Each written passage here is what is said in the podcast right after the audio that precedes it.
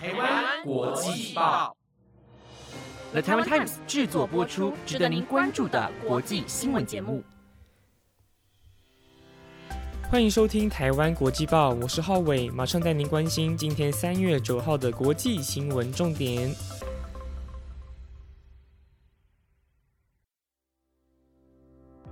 那其实我原本是负责每个礼拜四晚上的国际新闻时间，不过因为明天遇到一些事情，所以决定跟礼拜三的主持人婉轩来做一个换班。那今天的五则国际新闻将会带您了解韩国的疫情以及总统大选。还有马来西亚魁违两年开启边境，以及乌俄战况的相关消息。最后则是巴西发生土石流，台湾立刻给予协助。如果你对以上的新闻内容感到兴趣，就一定要听完今天的台湾国际报。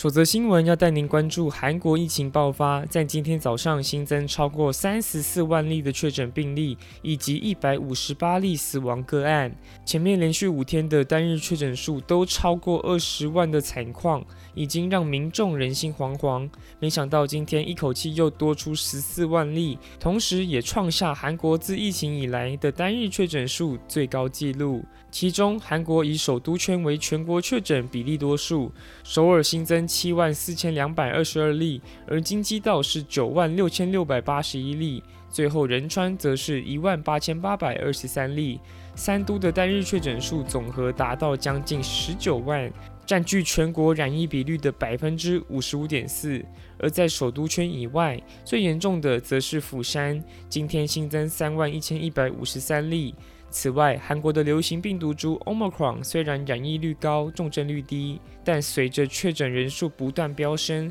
重症跟死亡率当然也被牵动。目前整个韩国疫情死亡病例数已经要逼近一万，而重症病床使用率也达到百分之五十九点一。值得关注的是，第二十届韩国总统大选也在今天登场。虽然疫情严峻，但居家隔离中的确诊者及隔离者都能够自由出门投票。不过，政府仍然有因应疫情而做出对策，投票采取分流制，一般民众投票时间在早上六点到傍晚六点，而隔离中的民众则只能在晚上六点到七点半投票，并且不得搭乘大众运输工具。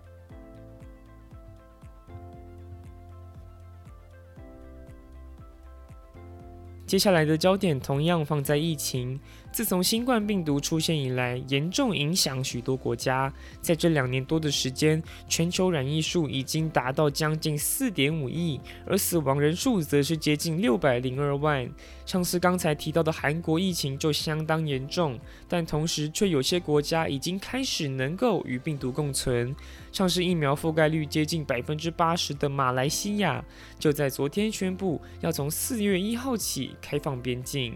综合马媒报道，马来西亚从前年三月开始关闭边境，但随着疫苗覆盖率增加以及希望重振经济，所以首相伊斯麦沙比利决定解除为期两年的边境限制，并且针对有完整接种疫苗的旅客解除强制隔离规定。不过，所有旅客在出发前两天仍要接受 PCR 核酸检测，并且在入境后一天内进行抗原快筛。伊斯麦沙比利表示：“我相信人民已经等待许久，也相信这个消息能够帮助国家恢复观光产业。而除了解除边境及隔离规定外，未来店家的营业时间也不会再因为防疫而受到限制。此外，目前马来西亚已经有百分之七十八点九的人口完整接种疫苗，而其中百分之四十六点一的人有施打追加剂。”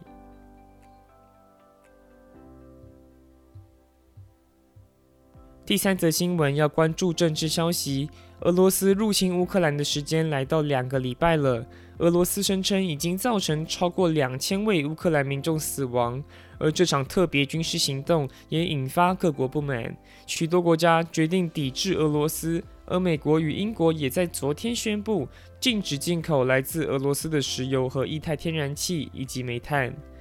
美国国务次卿卢兰在受访时对此表示，做出制裁的目的是要直接影响普京。现在我们必须惩罚他。虽然这个决策会牵动到所有俄罗斯百姓，但我们也必须让俄罗斯人民了解，普京总统做出的恶劣事情已经严重影响世界安全及秩序。正如乌克兰总统泽伦斯基所说的：“我们所消耗的每一滴俄罗斯石油，都是另一滴乌克兰人洒出的鲜血。”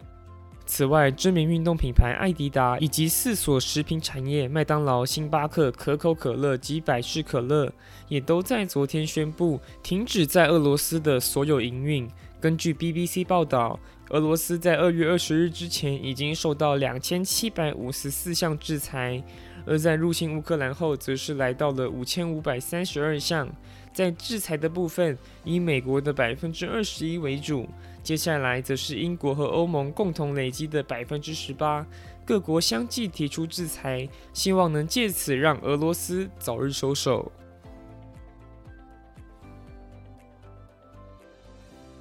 第四则新闻同样与乌俄战况有关。原本俄罗斯预计在本月六号攻下乌克兰，但目前看起来进度严重落后。而也因为如此，所以其他国家也还有时间向乌克兰伸出援手。而私人军事保全产业招聘网站现在就有一则真人广告备受关注。广告内容征求会多种语言的退役士兵偷偷前往乌克兰救人，而日薪则是高达五点七万元台币。根据 BBC 报道，工作内容要求该职位者要自己搜集资料，然后想办法在乌克兰全境移动，去尽力支援受难者。而具备以下条件将会优先列入录取考量。其中包括现居乌克兰、欧盟或生根区者，能讲俄语、乌克兰语、波兰语、斯洛伐克语、匈牙利语以及罗马尼亚语等。需要对乌克兰的地理环境有所研究，并且具备苏联时代及北约军事装备的相关知识。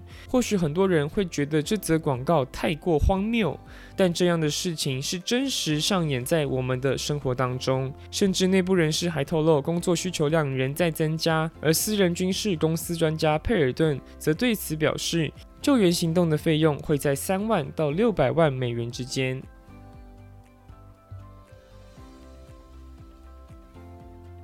最后一则消息要关注到巴西里约热内卢州山城，在上个月因为暴雨引发土石流灾害，到现在已经造成两百三十三人罹难，还有四人下落不明，这也是当地史上最大悲剧。而我国驻圣保罗经济文化办事处也适时向巴西伸出援手，协助灾害重建工作。民防厅表示，这是该地区第四次发生重大灾害。之前，一九九八年的暴雨造成一百七十一人死亡，已经非常惨烈。没想到这次还更严重，才六小时就下了两百六十毫米的雨量，直接超过一个月的预期降雨，所以后续造成土石流及洪水。而南大河州气象学家西雅斯则对此表示，雨量、地形以及圣埃斯皮里图州的冷风穿过山区，是造成这次悲剧的三大主因。